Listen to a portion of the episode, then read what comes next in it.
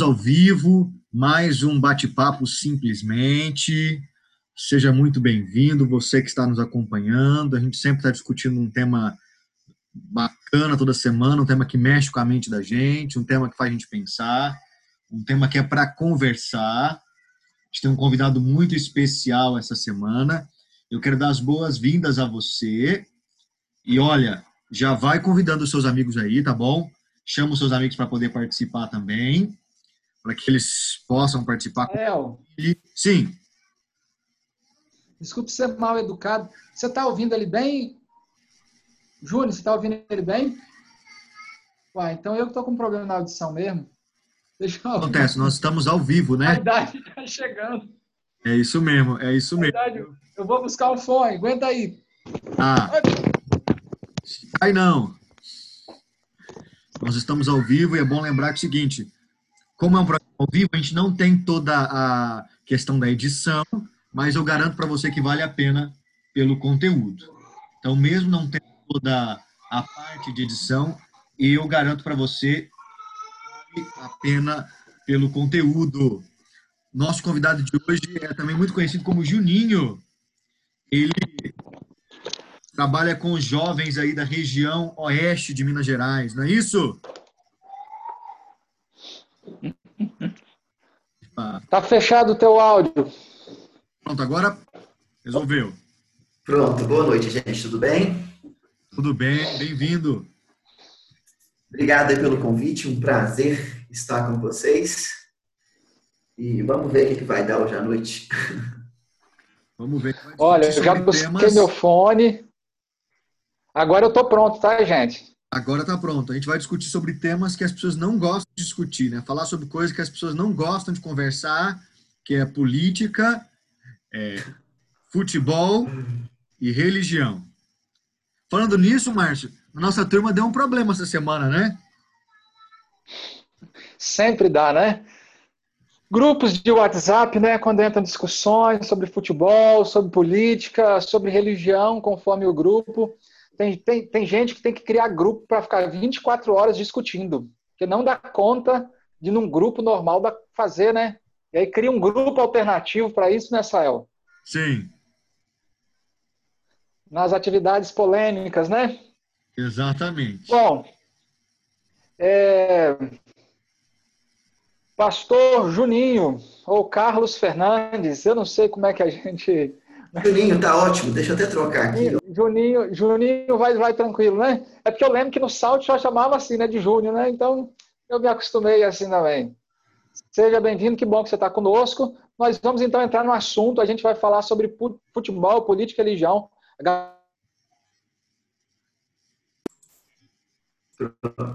Opa, travou o seu áudio aqui, ó. Foi? Foi. A galera que está acompanhando a gente, seja no Facebook, seja no YouTube, são todos muito bem-vindos. Você pode dar o like, você pode comentar, você pode trazer perguntas, você pode compartilhar. A galera que está sempre compartilhando aí, a Sônia, a Jeane, é, a Tainá, tem uma galera que está sempre compartilhando os vídeos e a gente fica muito agradecido com isso. Eu vim até com a minha camisa hoje do Barcelona, que é para mostrar que foi feita uma pesquisa, né, já entrando aí no assunto do futebol, sobre os melhores, time do, melhores times do último século, né? E pela, pelo Instituto de Pesquisa de História e Estatística do Futebol, Barcelona foi considerado aí o melhor time, né? Do, do século, né? Você acha que futebol... E, e, e você sabe que quando você está aí com a camisa do, do Barça, você está fundindo aí política e futebol de uma maneira incrível, né? Sim, se eu tivesse uma camisa do Real Madrid, teria outro significado, né? É, Catalunha, né, e todas as questões ali políticas envolvidas, né, o Barcelona é uma expressão, né, de resistência Sim. ali do povo da Catalunha. Né? Interessante, eu não sei. Então,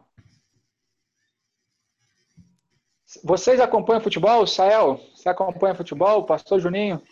Olha, eu não é, eu sou mais política e religião. Política, a gente dá, dá para discutir bastante. Agora, futebol, eu não tenho muita bala na agulha para discutir, não. E você tem cara de ser ruim de bola, Sael. Queria falar Olha, não, mas. Eu vendi uma camisa do São Paulo que um primo meu tinha me dado e acabei com ela no Taito, jogando. Ah, eu troquei uma do, do, do Corinthians. É mesmo? Para quem não sabe, é aquele lugar de fliperama, né? Então, o, o futebol, para mim, ele, ele já foi bem agudo, né? Eu sou de Belo Horizonte e eu tenho a minha preferência por lá e tinha um forte engajamento. É, hoje, hoje a questão do tempo, né, para consumir futebol fica bem complicado, né? Mas é, eu, eu, gosto, do, sobretudo, do futebol europeu, né? E, principalmente a Premier League, que eu acho que hoje, hoje, hoje se, se pratica o melhor futebol do mundo. Então, eu acompanho alguns podcasts, né? A gente sabe, mas assim, com distanciamento, né? Sem tantas paixões. Mas eu, eu acho que o futebol ele tem uma questão aí. É, tem um livro que eu, que eu li há alguns anos, o, o Futebol Explica o Brasil, é, o futebol há algum tempo é, é, ele já teve um significado muito grande para a sociedade brasileira, como instrumento até de, de, uso político, de ganho de capital político. A gente vê essas tentativas muitas vezes, recentes na história, mas, por exemplo, a Copa de 70, que completou 50 anos, ela é muito simbólica dentro, desse, dentro dessa realidade. Havia uma discussão grande ali. A gente estava vivendo ali a época do regime militar, e, por exemplo, o Dadá Maravilha, né? Ele foi escalado ali pelo, pelo escalado pelo general que ocupava a cadeira da época, né? É, então, é, o futebol ele, ele explica um pouquinho a sociedade, né? Nesse livro ele fala duas coisas, né? E quando o menino nasce, ele vai ter que tomar algumas decisões. Uma delas é o credo religioso que ele vai aderir e o clube de futebol que ele vai seguir. E alguns dizem o seguinte, que de igreja o povo muda, mas de futebol não. Então é algo assim, bem identitário mesmo, bem forte. É algo que está muito presente na sociedade.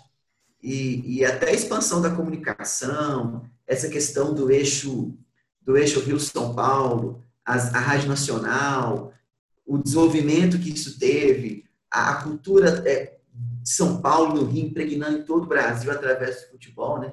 Você vai na Amazonas, tem gente que torce para o Flamengo do Rio. É, então, são questões culturais, sociais, identitárias importantes no Brasil e no mundo, né? Então, o, o, futebol, ele, ele é o esporte mais praticado no mundo. Todas questão, Juninho, que você falou, aí. você falou da Copa de 70, eu estava lembrando que eu, eu leciono filosofia, além de ensino religioso, sou pastor aqui numa escola em Goiânia, e leciono filosofia e religião também. E aí eu estava dando aula de ideologia, e aí tinha uma questão do Enem que eu estava passando, que era sobre a Copa de 70 e sobre uma música da Copa de 70 que foi usada para essa questão do nacionalismo, para unir o país, né? Você estava é, falando, eu estava lembrando. Salvo engano, né? Vamos todos juntos para frente. Essa mesmo. Salve. Então, é, é de fato. Mas, Essa mesmo. É, então, uma questão bem, bem forte aí, né? Importante para a formação da cultura e da sociedade brasileira, né? Explicar Sim. o Brasil, explicar o Brasil passa para a gente entender o futebol. Interessante, mas esse livro aí é dica de leitura, hein? É, é o, o Futebol Explica o Brasil é um livro aí importante para quem, quem, quem gosta da história do Brasil e nosso desenvolvimento identitário como povo, principalmente aí do século, século XX uma boa ideia aí, Márcio. A gente sempre terminar os nossos, nossos bate-papos com dicas de leitura que os nossos convidados trouxeram. Acho que gostei disso aí. Eu tinha pensado nisso, só que não lembrei de, de executar o plano, né? É, mas é interessante, né, que o, o, futebol ele tem essa característica, né? O indivíduo às vezes ele até muda de time quando ele é criança, né? Ele torce para o time A e agora ele é, de repente o time B está tendo uma série de vitórias, ele troca de time. Agora o indivíduo adulto é, por mais que você explique racionalmente para ele que o time dele não é o melhor, olha, o seu time é assim, assim, assim, assim, assim, assim. Isso não faz com que ele deixe de torcer pelo time, né? É, Porque às vezes com a religião você consegue, né? É, eu não sei se vocês já, já frequentaram o estádio. Já tiveram a oportunidade de ver o jogo ao vivo ali? Fui uma vez. Estádio, é, verdade, não. É, não. Então é o seguinte, é, é, eu, meu clube de Belo Horizonte, é, e aí eu fui ao estádio algumas vezes. É claro que é, eu, eu não, não, não, estou dizendo que é certo o estádio. Eu acho que eu posso até explicar porque eu acho que não é certo o estádio, acho que não faz bem e tal. Mas é um culto. É um culto porque tem uma doxologia. Então, você tem ali é, a torcida, e você tem entrada dos jogadores, e tem uma doxologia em cima daquilo. É, existe um espírito de comunidade muito forte. Então, me lembro de algumas vezes ali, eu abraçar pessoas que eu nunca nem vi, né? E, aí você, e você deixa de pensar individualmente, começa a pensar coletivamente. Você adere uma massa, uma cor, uma bandeira, e olha, eu vou te falar, é, a experiência de consumo do futebol é uma das experiências mais marcantes na vida do indivíduo. É, você abraça, você... você... abraça sem pedir para você abraçar, né? Não precisa do pastor virar e falar, ó, vira pro irmão e abraça, é um negócio. Não, não, não, não. E, e, e por exemplo, é, é, Belo, Belo Horizonte é bem assim acirrado, né? A um lado azul e branco, outro lado alvinegro e tal. Então, se você tiver no encontrão, Quer dizer, ali você adere a alguma coisa como se fosse sua família, como se fosse. Então, é, é, mexe dentro do indivíduo ali de formar uma visão de mundo e um olhar assim que, que, é, que merece atenção. E, ali você começa a se comportar como se fosse. Deixa de ser uma coisa individual, e daqui a pouco você está xingando, daqui a pouco você está se colocando e você chora. É uma experiência muito forte mesmo que que poucos lugares te oferecem isso como um estádio de futebol. Interessante isso, né? É, agora sim, é, eu sou flamenguista, assumindo aqui publicamente, né? Principalmente porque o Flamengo veio de uma fase boa, né? Então tem que assumir. É, eu nunca Todo tinha entrado numa é loja. Do... né, Márcio? Hã? Todo mundo agora, agora é flamenguista. É. Eu nunca tinha entrado numa loja do Flamengo. E aí eu entrei na loja, cara, e todo mundo canta a música no fundo, tudo. E aí eu fui ficando emocionado naquele negócio. Comprei uma camisa para o meu filho, mais cara do que as camisas que eu compro para mim. Uma camisa que durou poucos meses, que o menino cresceu. Eu saí da loja pensando, o que, que eu fiz? Eu devo estar tá doido. É, essas coisas, né? essa questão da coletividade, né? do pensamento de manada, está todo mundo fazendo e a gente vai seguindo. Agora, não querendo é, defender, ao contrário, atacando, mas o melhor time do Brasil é o São Paulo, isso quem diz é o mesmo instituto que fez a pesquisa pontuando é o Barcelona.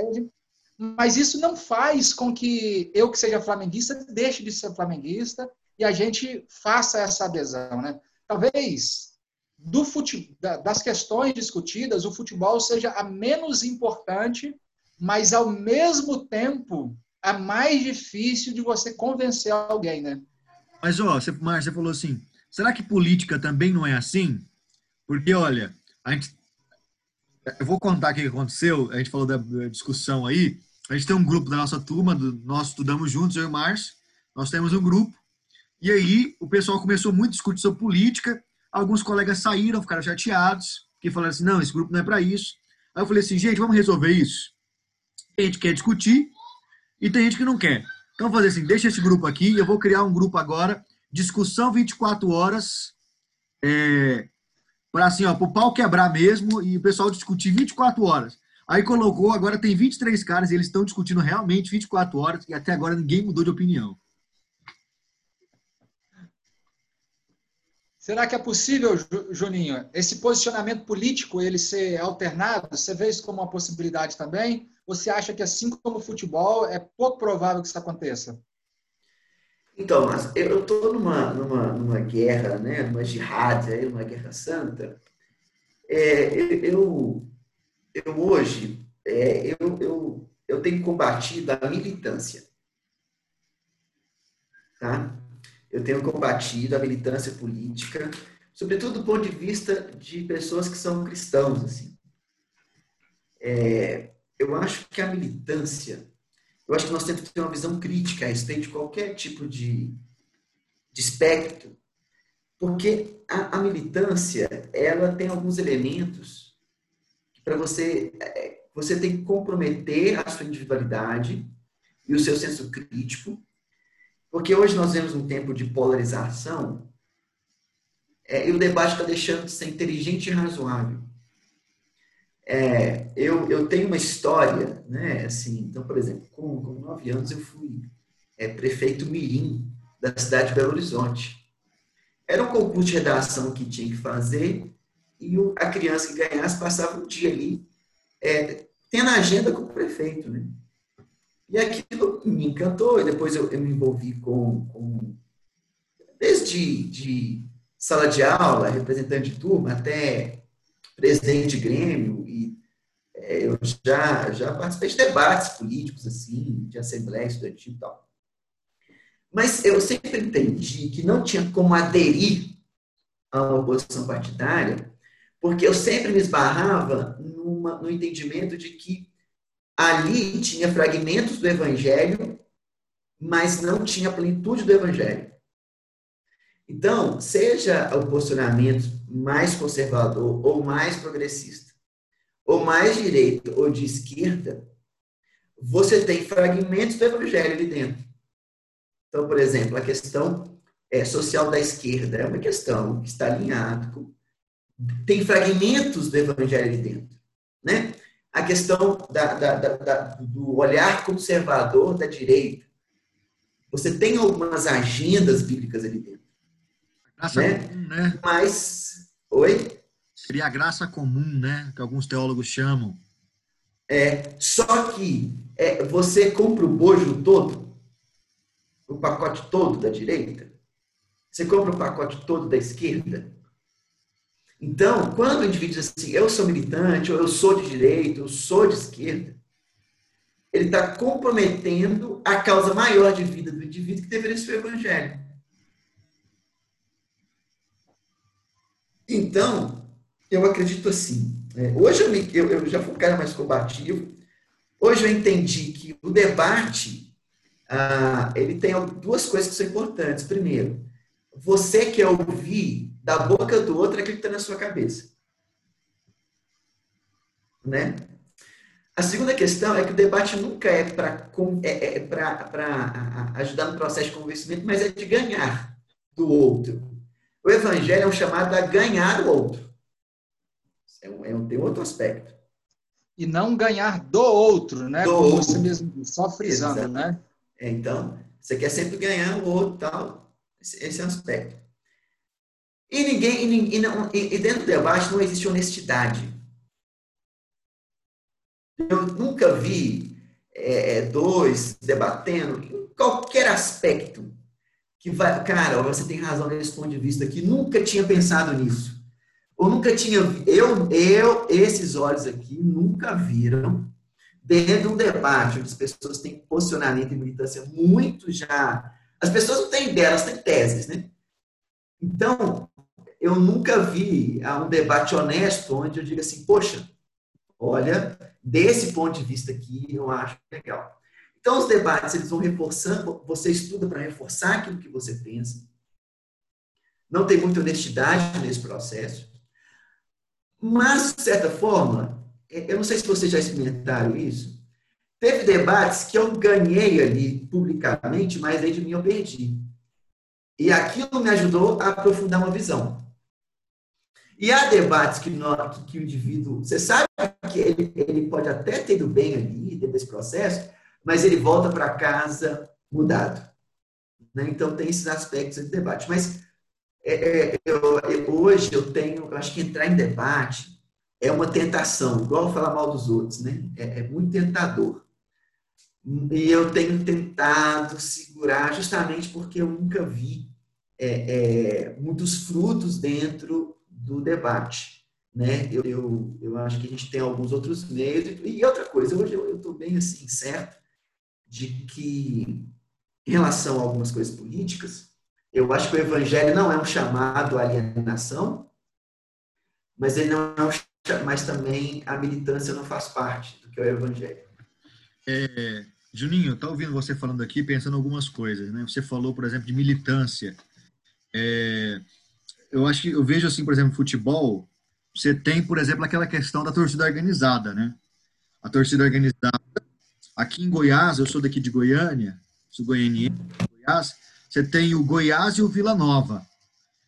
Quando tem jogo do Goiás e do Vila Nova, meu amigo, quem tiver na rua, se você tiver de vermelho, o Goiás é verde, né? O Vila Nova é vermelho. Se tiver de vermelho e você vê a galera de, de verde, some. Senão você vai apanhar. Não tem conversa, não tem diálogo.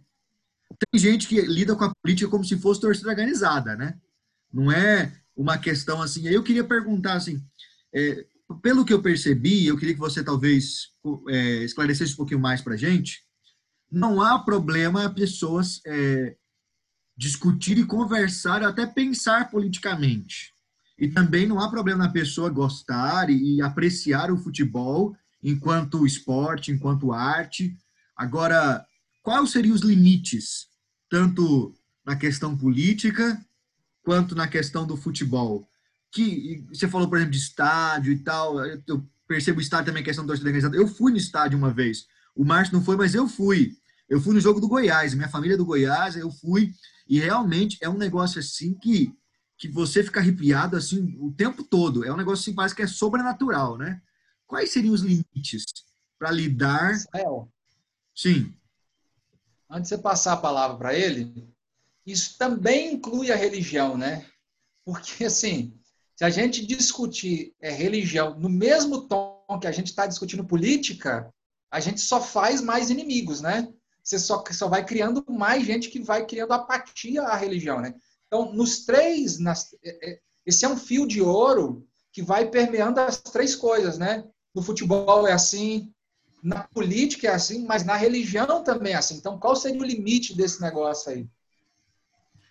É, então, assim, é, eu, eu, eu, eu tenho dito assim, é, sempre as perguntas de limite que vêm a mim é assim, ó, até onde eu posso ir no limite entre aquilo que é certo e errado? É, eu tenho dito ao juventude assim, galera, vamos perguntar os limites do certo e certo, que é o seguinte, entre a perguntar assim, pastor, é, é, pode ir no cinema ou não pode? Eu queria ouvir alguns outros limites, uma outra perspectiva. Pastor, e se jejuar por 40 dias, você acha que é viável? Entendeu? Colocar outra situação. É, pastor, se, se a gente abrir a igreja aqui durante um mês todo e fizer culto três vezes ao dia, entende? Eu, quero, eu, eu, eu, eu, eu tenho uma ansiedade para ver as pessoas não O limite do bem, né? É, até onde eu posso ir para não cair no precipício. Né? Isso é meio. perdoar o meu irmão, né? É. Então, não estou dizendo sua pergunta, mas assim, eu só queria aproveitar esse gancho aí. Vamos lá. Não, eu gostei. Eu, eu, não tinha pensado nisso. Eu achei muito bacana. A essa- gente quer saber o limite Você não do precipício, pergunta, né? né? Qual que é o limite de fazer o bem? É, É. Se eu- será que se eu doar 90%, É. ou será que eu vou pegar o dinheiro aqui e, e comprar tal coisa, será que vai ser ruim? Acho que é meu irmão, tanta cesta básica. é, então é isso. Mas assim, vamos lá. Eu acho assim. Então, veja. é, eu acho que não é errado pensar politicamente e você ter o seu posicionamento pessoal. Entende? Eu acho que Deus dá liberdade. Agora, ve- veja, veja como é que nós entramos dentro de uma, de uma questão complicada hoje da polarização. A militância, ela exige de você algumas coisas. Primeiro, você tem que rotular o outro. Entendeu? Então, então assim, é, se você não colocar o outro como fascista, ou colocar o outro como, como esquerdista, ou então a militância precisa rotular o outro. né? Oi? Taxista, dentista, É, tem que ser é. comunista, né? Então você está entre o fascista e o comunista. Você precisa rotular o outro. Você quer, o que o evangelho faz é retirar rótulos. E, e a militância ela precisa colocar, porque se eu, se eu não, se eu não, se eu não rotular, eu preciso rotular para expor e para diminuir meu posicionamento. Então, é, é, é, o evangelho é retirar rótulos. Então, o indivíduo entrava na cidade de refúgio como assassino, E, quando ele estava dentro da cidade, ele era um cidadão comum. Então, é, o comportamento da militância, ele precisa colocar rótulos, ele precisa comprar uma narrativa, é sempre uma história por trás da história. Nunca é aquilo que está ali. É, o militante ele sempre fala assim: olha, mas você não sabe, porque tem lá é, alçal. você tem alçal ali, você não sabe dar alçal, né? né? Então, não, é porque tem o, o, o e tem. Então, é sempre uma teoria conspiratória. E essas coisas vão nos fazendo mal. Porque a verdade é translúcida, né?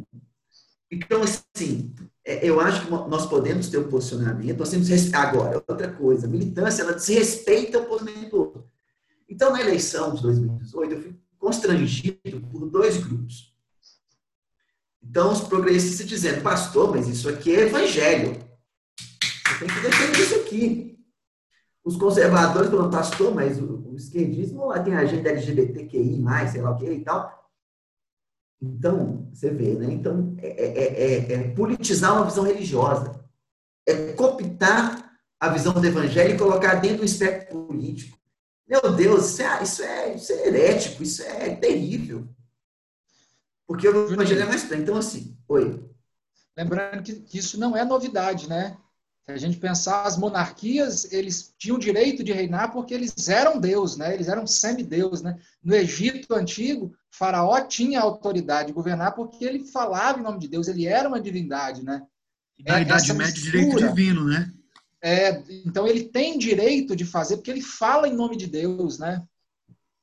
É, inclusive a, a monarquia ela tem essa estabilidade por causa disso, né?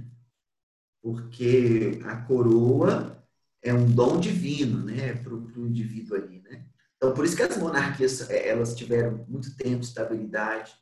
Elas entraram em declínio quando veio lá o iluminismo e aí o povo, né? A questão da democracia. Aí perdeu, né, o aspecto religioso. Agora, eu vejo também é, que as pessoas têm discutido mais esses temas. É, elas têm discutido mais, conversado mais. É, será que, Márcio, isso é novidade? É uma, ou é porque a internet deu mais voz? O que, que vocês acham? É, a internet, agora as pessoas estão comunicando mais, elas conseguem ver mais notícia, conseguem compartilhar mais notícia. Porque parece, assim, na minha visão, que as pessoas têm falado mais sobre isso. Ou elas falavam antes, não era tão divulgado. Então, antes do Juninho dar a resposta aí, o que, que eu penso? Eu penso que a internet ela foi criando essas bolhas, né? Então, eu converso com gente que concorda comigo. Você pode ver, por exemplo, quando tem um determinado palestrante, ou, ou sei lá, um filósofo, que é de uma corrente é, política, você vai ver que a maior parte das pessoas que assistem esse conteúdo são de pessoas que concordam com ele. Embora tenha ali um ou outro que vai reclamar, mas a maior parte dos programas são assistidos por pessoas que concordam com aquilo, né? Porque o indivíduo que não concorda, ele não tem condição de ficar assistindo aquilo ali por, por muito tempo. Então a internet veio criando essas, essas bolhas, né? Só que o problema é que essas bolhas que a internet cria, é, você não tem a possibilidade de lidar com isso no seu, no seu Facebook, por exemplo. De repente você vê lá uma, uma publicação de alguém que discorda de você. Aí você tem três opções. Você vai entrar naquela, naquela, naquele post, vai reclamar, vai dizer que ele é um vagabundo, lixo, etc, etc, etc. Rotular, né, como o Juninho disse. Ou você vai ignorar e passar e ir embora e nem ver. Ou você vai simplesmente bloquear aquele cara ali, você nunca mais perder tempo olhando para aquele post. Então, esse negócio foi, foi permitindo que a gente falasse com quem a gente concorda, mas também ele vai expondo a gente a essas outras possibilidades. É claro que essa questão da internet, sem sombra de dúvida, ela maximiza muito as informações, a gente tem várias outras possibilidades, né? É, é, eu, eu, eu, eu, é, eu acho que tem que fazer uma análise assim, é, é, histórica, né? Então, depois do Brasil de 64 é, até a, a, redemocratização, quando veio a redemocratização, a classe política ela estava quase que uma hegemonia de esquerda, porque a gente teve ali 20 e tantos anos do regime né, militar. Aí a gente tem, então, ali Tancredo, aí morre, né, Sarney, depois Collor, depois vem Itamar, Fernando Henrique, social-democracia. Aí você chega em 2013. É, aí, os escândalos de corrupção, Primavera Árabe, é, todo esse, né? é, então, todo esse curto-circuito em 2013 é, entrou em, em, combustão, esses elementos, Primavera Árabe, aí as redes sociais, do clímax, é, e aí no Brasil, aí você tem algumas vozes que não eram de esquerda, é, que começam a ter voz. E aí a gente começou a ouvir falar da direita, né? Porque até então, por exemplo, eu, eu, eu cresci no ambiente de. Eu sou, eu sou fruto da formação do Estado, né? Então, eu sempre fiz escola pública. É, então, poucas vezes a gente via qualquer tipo. Então, por exemplo, é, meus professores falavam mal de neoliberalismo. Então, você tinha é, é, uma situação sempre muito combatente ao pensamento mais progressista, né? É combatente ao pensamento conservador, autores conservadores, eu quase não tive acesso a isso. Aí eu acho que a partir de 2013, junto com que a gente tem que ver, né, cadeia, a Lava Jato, aí você começa a ter um processo de polarização e, e você tem uma ascensão de um pensamento conservador, né? Aí a uma hegemonia, disso, então, Juninho? É, eu acho que eu, eu, eu, acho que eu tenho muito cuidado com esses termos de hegemonia, porque eles podem, é, é, dentro da análise do discurso, alguém pode dizer que eu estou comprometido com algum lado. E, de fato, hoje eu não estou, cara. Porque, é, é, historicamente, eu acho que é isso, né? O movimento é muito pendular, né? Então, hoje está aqui, amanhã está ali. Se a gente. Eu não estou dizendo para a gente ser de centro, eu acho que a gente tem que ser do alto. Né? Eu, eu costumo dizer assim: a Bíblia é a carta do futuro enviada no passado para nos guiar pelo presente. A, a nossa cosmovisão é bíblica. E tudo que eu vou ler na minha vida é a partir desse olhar e não começar a ler a Bíblia tentando encontrar nela é, é direito ou esquerda. Pô, Jesus é de direita ou de esquerda? Jesus não é de nada. Ele está acima dessas coisas, né? Esses anacronismos assim, infantis em cima da palavra, querer essa leitura equivocada. Então, eu acho que é, hoje a polarização no Brasil, porque em alguns países a polarização é muito antiga. Por exemplo, a gente tem nos Estados Unidos a guerra da secessão, né, o norte contra o sul, a, a, a, os, dois partidos que são bem polarizados mesmo, os democratas, republicanos e tal. No Brasil você tinha um pensamento que eu não vou dizer que é hegemônico, mas pelo menos assim, da minha visão de, de mundo de Brasil, eu acho que eu fui ouvi falar de, de autores conservadores é, é, um tempo menor. É claro que talvez quem veio antes de nós, algumas gerações, é, conviveu ali dentro de um regime assumidamente de direita, não sei se, como é que é isso regime militar no Brasil, desde 64, eu acho que podia ter mais acesso, mas a minha geração, não sei se é o sentimento de vocês, eu, eu fui, assim, é, ouvi falar de, de, de, direita, mas recentemente. Então, acho que a polarização, hoje, ela gerou esse negócio, que assim, ó, me diga aí, quem são os 11 da seleção brasileira? Eu não sei. Agora, eu posso citar aqui os ministros da STF com mais facilidade, o que é um ineditismo na história da minha geração.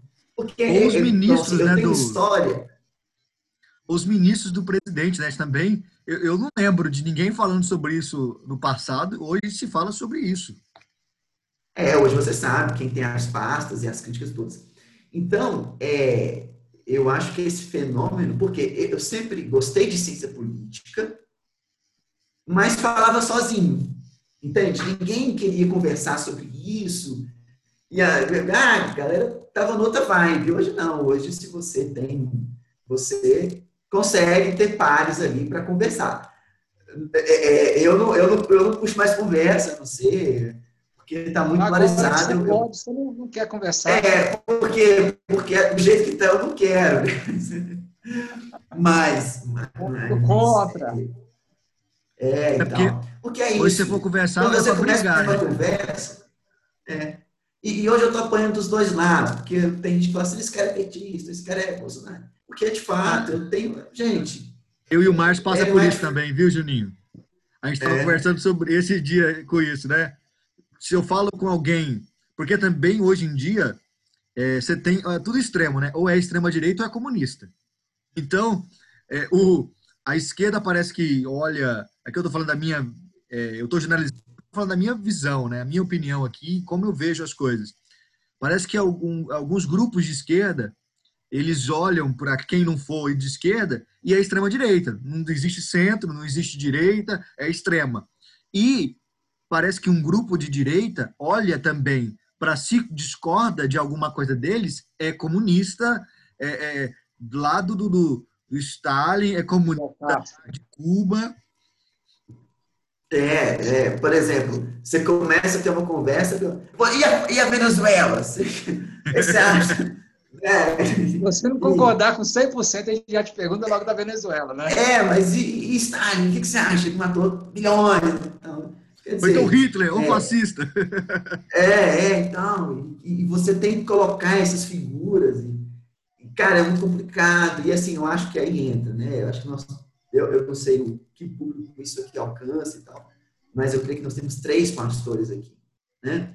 E assim, o nosso serviço é, só, é ser uma voz eu acho que a nossa função é ser um ponto de equilíbrio, ser uma voz redentiva e deixa eu só usar, pegar uma eu, tenho, eu, eu, eu, eu participei, cara, de, um, de uma live dessa, é, sábado agora, no Zoom. Agora você entendeu porque você foi convidado, né? É, você viu, Marcinha, a live que eu, que eu Eu não consegui ver toda, não, mas eu vi o mas. Você viu? pau quebrando, amigo, assim, no, no, é. no chat e tal. É, tinham lá umas 240 pessoas. Porque a galera... o debate, o debate ele não não não não tá mais assim. É... Juninho, só, só ah, tá, só, só vou, aqui, ó. Aí nós temos, dar nós temos que ser uma voz reconciliadora. Entende? Profeta que tem lado não tem autoridade.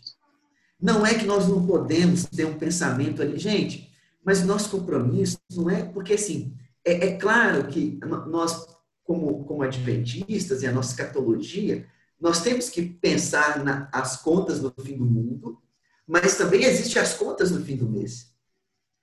Então, quando um governo vai mal, eu tenho meus anciãos que estão desempregados. Isso afeta. Quer dizer, não é que a gente está aí e não toca os pés no chão. Né? Então, claro que a gente, é, o voto é importante, a consciência política, mas a gente fazer comprometimento personalista com alguma figura política ou comprometimento partidário, ele eu não consigo lá, ver evangelho nisso. Eu acho que a questão é essa. Até porque também o, o, profeta, só um minutinho, Márcio, o profeta, ele não está para dar três tapinhas nas costas, né? Ele está para chamar o arrependimento. Então, Exatamente. Eu, a gente tem que chamar um lado e o outro, porque seja qual for o lado, é, ele, é, ele tem algo a se arrepender. Eu vi uma coisa que eu achei interessante, que estava assim, aquele negócio de antifascista, antifascista, alguém colocou assim, cristão, só isso mesmo. Aí colocou muito bacana, e eu penso que serve para todos os lados, né? É, igual, por exemplo, torcida organizada de time, futebol ok, você pode gostar de um time, mas assim, eu só tenho, uma, eu só, eu só tenho um grupo organizado. eu não preciso de outro grupo organizado para mim militar. Eu só milito por uma coisa. Porque até porque não tem como, né? Imagina, eu torcer, eu sou aqui de Goiás, eu torcer pro, pro Vila Nova e pro Goiás ao mesmo tempo. E, e pegar uma camisa do, do Goiás, assim, dividir no meio. Ou vai ser um, vai ser outro. Fala, Marção. E pro, ah, desculpa, Marcos, falei. Cara, sabe o que é mais irônico? É que é interessante, enquanto cresceu o discurso político, diminuiu o discurso futebolístico né, dentro desse momento que a gente vive. Eu não vejo ninguém mais postando, principalmente dentro desse período de quarentena, que não está tendo jogo, eu não vejo zero postagem, seja do Cruzeiro, seja do Atlético, seja do Vasco, seja do Flamengo, seja do Goiás. É interessante que foi, é, ao mesmo tempo que disparou dentro da quarentena ainda mais essa discussão política, ao mesmo tempo o discurso futebolístico ele está minguando, né? E religioso também, Márcio, né? o pessoal parou de pregar. Márcio, e isso reforça uma teoria, uma teoria que eu tenho aqui, né? É o seguinte, gente, é, um, um dos dons que Deus deu a um indivíduo é o tempo. E tempo, a gente não tem como fazer 30 coisas no tempo. Não tem como você militar, entendeu? Então, assim, é, é, é, os, é isso que o Márcio falou. Se o fervor, se o nosso engajamento vai para a política, ele não vai estar no futebol, porque a gente não consegue. Se nosso engajamento está na política e no futebol, ele não está na espiritualidade. Entende? É, é, é, claro que você ir lá, consumir, né? mas quando, quando se fala de engajamento, que foi o que você falou, é, isso é importante. E eu vou só retomar uma situação assim. Como pastor, eu já fui convidado a orar com prefeitos. Tá? Eu acho que esse é um papel do profeta. Então, por exemplo, a última vez eu estive. É, hoje eu, eu cuido de uma outra área da igreja. Mas eu, quando eu era pastor em Uberaba, eu fui convidado, eu, eu fui lá fazer uma, uma passagem bem simbólica, assim, importante para mim. Eu, eu fui convidado por um vereador a orar com o prefeito prefeito, a esposa, os assessores. E ele falou assim: você como você voltar aqui com todo o gabinete? Porque eu quero que todo o meu gabinete secretariado tenha essa oportunidade de ouvir aquilo que você nos trouxe. E esse prefeito estava ali uma crise tremenda, e tudo muito politizado. Ele falou, mas você vai envolver com isso, né? Isso não pode te colocar dentro de um lado. Não, o profeta ele vai, o profeta ele e eu falei justamente sobre isso. Quando o rei é o povo se alegra. Né? É, então, você leva a mensagem bíblica de redenção, de, de perdão de pecados, de uma nova vida em Cristo. Né? Que o agente do Estado, eu acho que é isso. A igreja ela está aí para servir o Estado e não o governo. Nós não podemos comprometer com, com governo algum. Mas o Estado, ele é uma estrutura, nós reconhecemos, nós não somos de um que a segmentos religiosos que não reconhecem o Estado, nós reconhecemos o Estado. E a igreja está aí para amparar o Estado naquilo que ele não consegue. E quem ocupa aquela chefia de Estado naquele momento é uma autoridade que nós reconhecemos. Né? E se for para repreender, nós repreendemos, se for para clamar.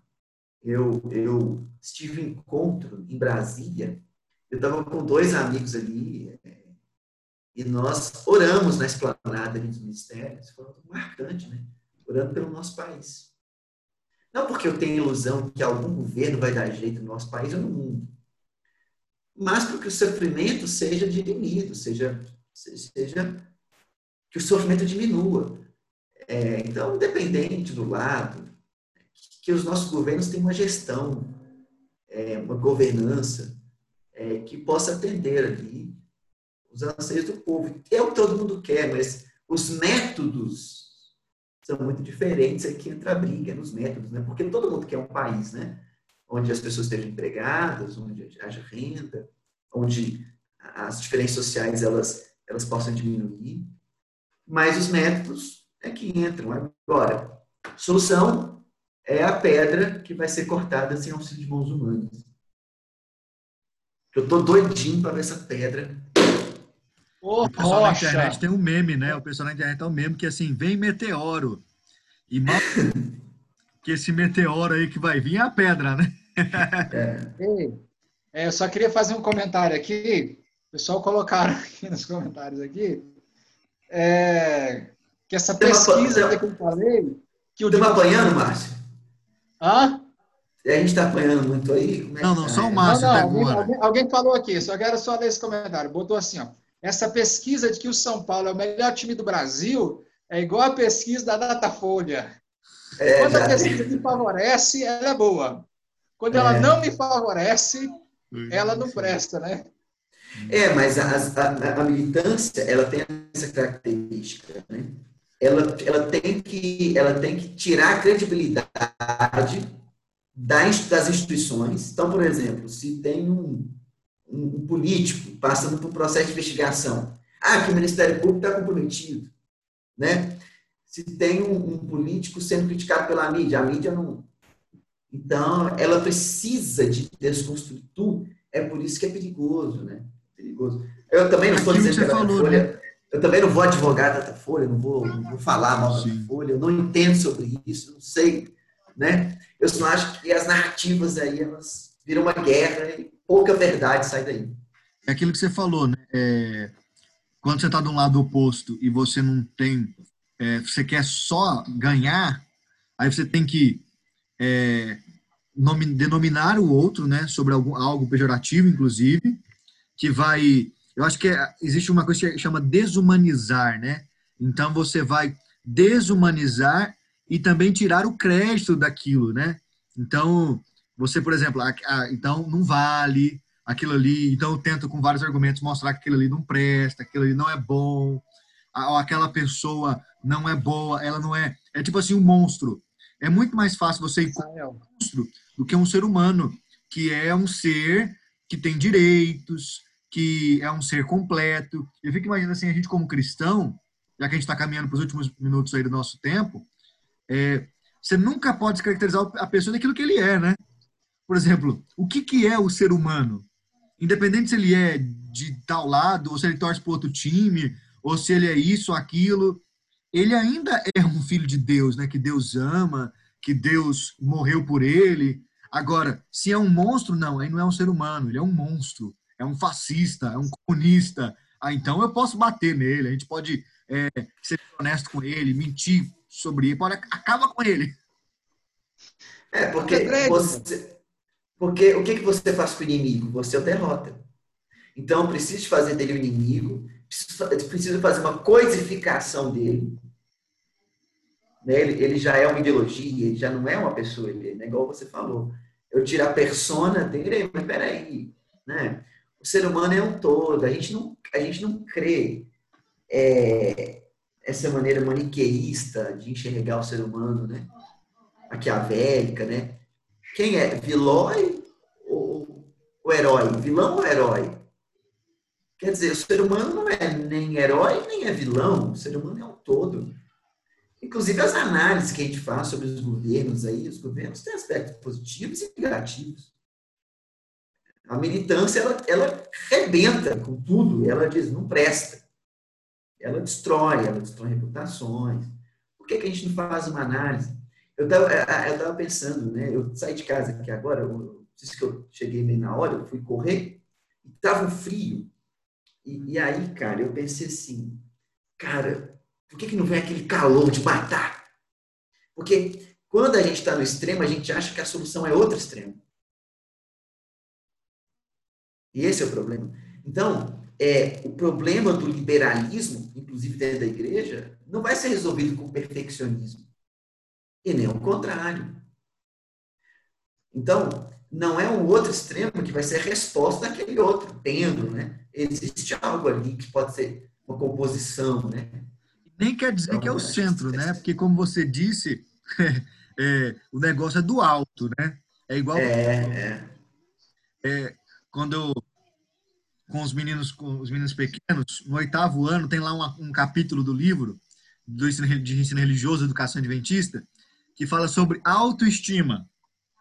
Só que você tem o alto com U e aí fala com alto com L. Seria a estima que vem do alto. É. Então, acho que no aspecto político, né? Direita, esquerda, centro, você tem o alto. É, eu acho que esse é o pensamento, assim, não porque a gente está vindo de cima, né? Mas a gente pensar outra coisa, não, de fato, eu não sei o porquê eu estou falando aqui, mas existe na Bíblia um, um, um arcabouço profético, né?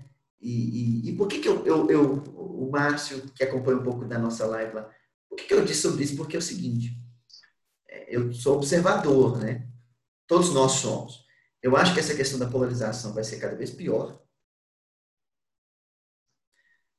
Talvez os próximos processos é, é, é, eleitorais sejam mais polarizados. E nós temos que trazer uma consciência à igreja de que nós não olhamos o mundo e não interpretamos como vizinho ao nosso lado. Porque às vezes eu acho que a gente vive dentro de um ateísmo cristão. A galera crê, mas está muito absurdo pelo caldo cultural em que ela vive. E ela entra no bojo e começa a gritar mito, começa a gritar tudo e, e vai embora. Quer dizer,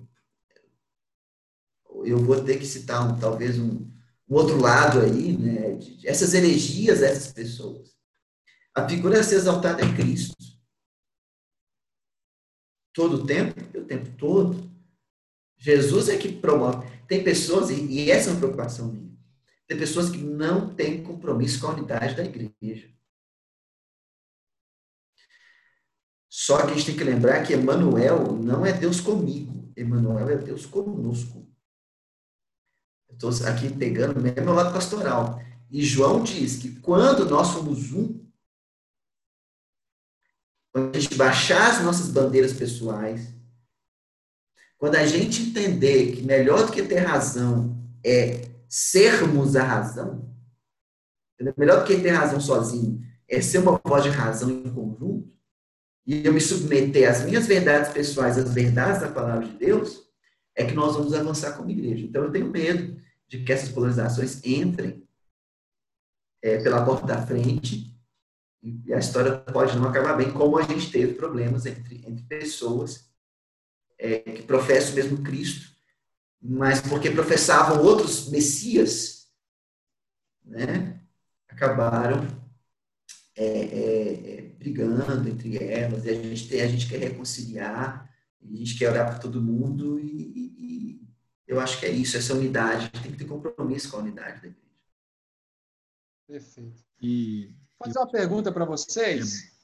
É, vocês acham que se Jesus se candidatasse à presidência, você acha que Jesus conseguiria ganhar? Será que ele teria alguma possibilidade de ganhar, cara? Se, inclusive, esse é o título de um livro, né? É um livro norte-americano que fala justamente sobre isso. Se Jesus fosse o presidente, né? é, é, pelo menos a, a ideia de fundo né, do livro, ele vai tratando isso aí. O que vocês acham sobre isso? Jesus se candidatasse? Eu acho que teria, ele teria grande de ganhar, mas mataria ele antes.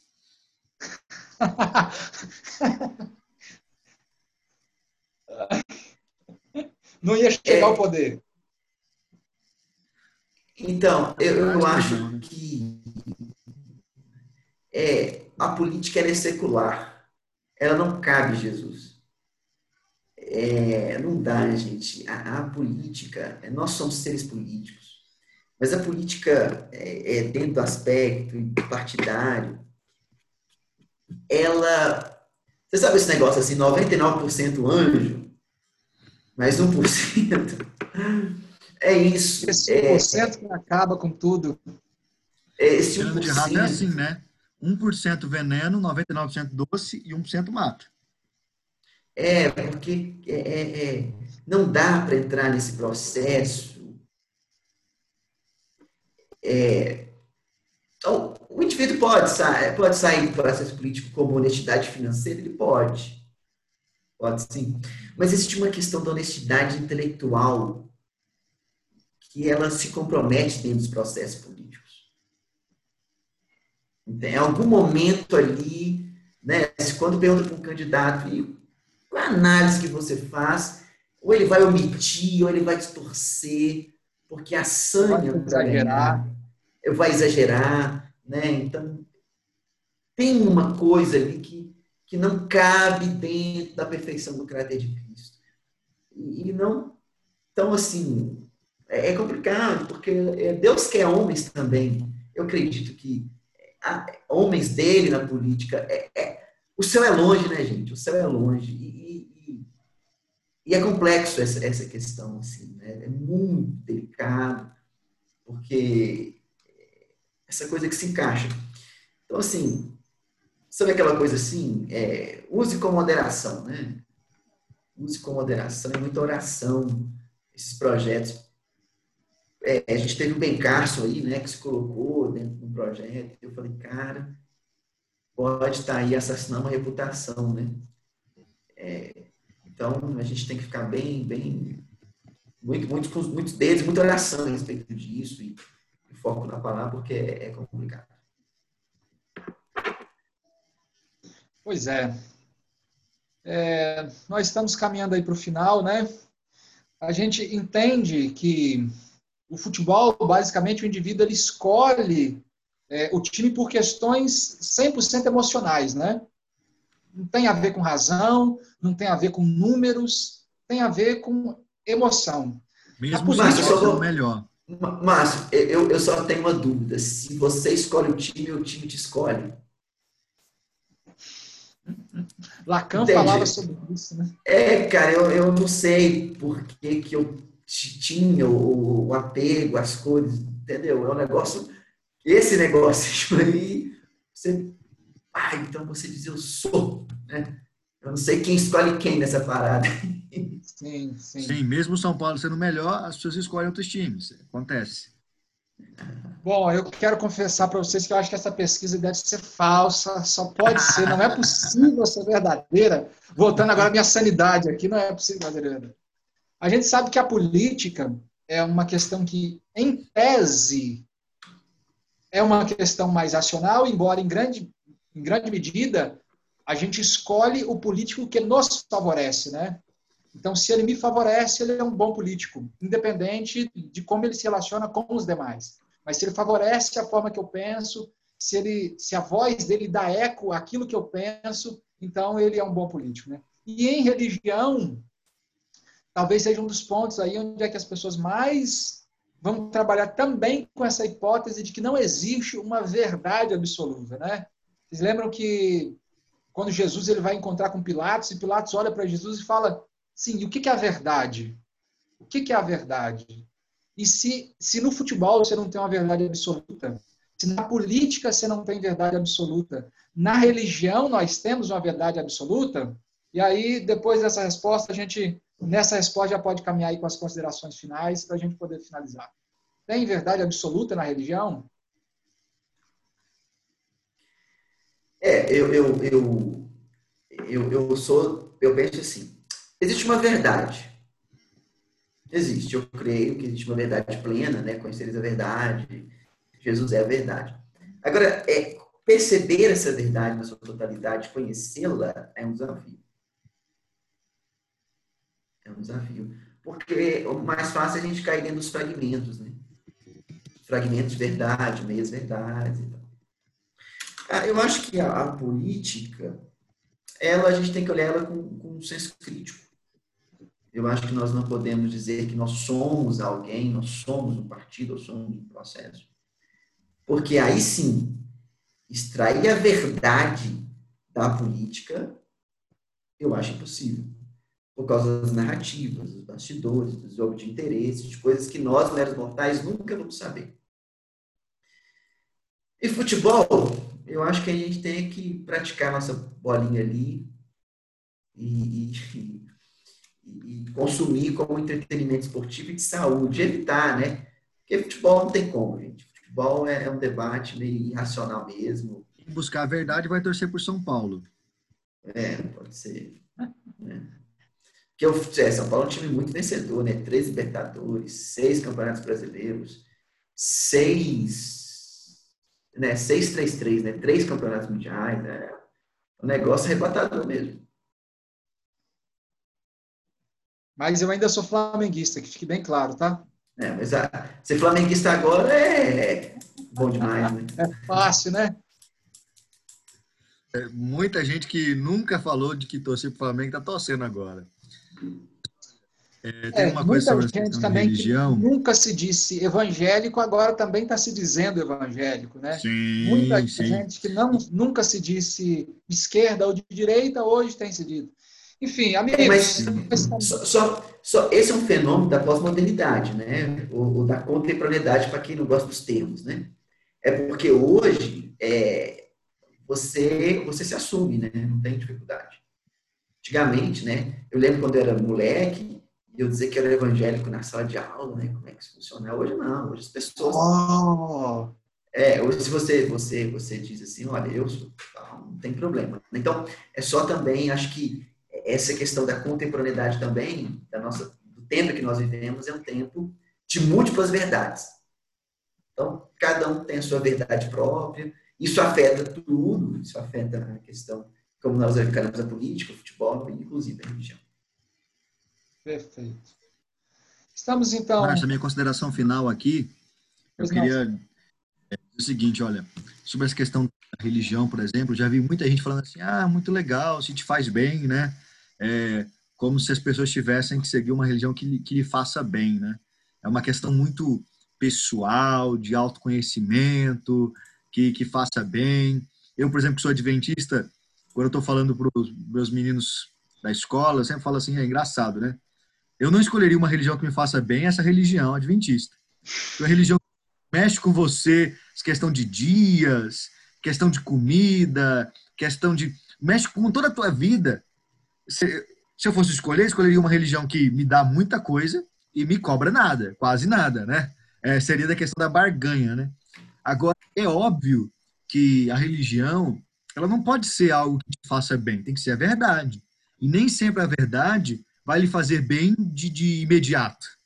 Muitas vezes a verdade, ela vai te fazer bem a longo prazo, ou quem sabe depois de um tempo, mas não necessariamente de imediato como as pessoas pensam. Então, eu, eu vejo que dá sim para discutir qualquer assunto, desde que a gente esteja disposto a, a, a aprender com humildade, com capacidade de, de, de, conversar. Por exemplo, quando eu estudei a Bíblia e me tornei adventista, eu comecei a estudar a Bíblia com o coração aberto. Eu queria aprender. Então, quem quer aprender, encontra a verdade. Seja que o São Paulo é o melhor time, seja a religião em Jesus, né? Eu vou parar por aí, porque se eu falar de política, aí vai se dar problema. ok. É, obrigado pela presença, Juninho, por ter estado conosco. Foi muito bom. A gente sabe que o indivíduo tem dificuldade de reconhecer que o grupo que o representa pode ter alguma falha, porque ele vê como uma, uma falha dele mesmo, né? Então, se meu time está perdendo, eu estou perdendo. Se minha religião está perdendo, então sou eu que sou derrotado. Se meu partido político, enfim. Mas por hoje nós encerramos aqui. Semana que vem a gente tem um assunto muito, mas muito polêmico. Semana que vem nós vamos falar sobre homossexualidade. A gente vai ter conosco o Flávio. Eu não me arrisco a falar o sobrenome dele, mas ele é o diretor do Ministério Amizades Verdadeiras, que até onde sei é o único ministério na Igreja Adventista é, especificamente para trabalhar com homossexuais. É, eu tenho certeza que o debate na semana que vem também será muito bom. Amigos, sempre bom ter vocês conosco. Que Deus abençoe a todos e até semana que vem no mesmo bate-canal, no mesmo bate-horário. Deus abençoe. Obrigado. Valeu.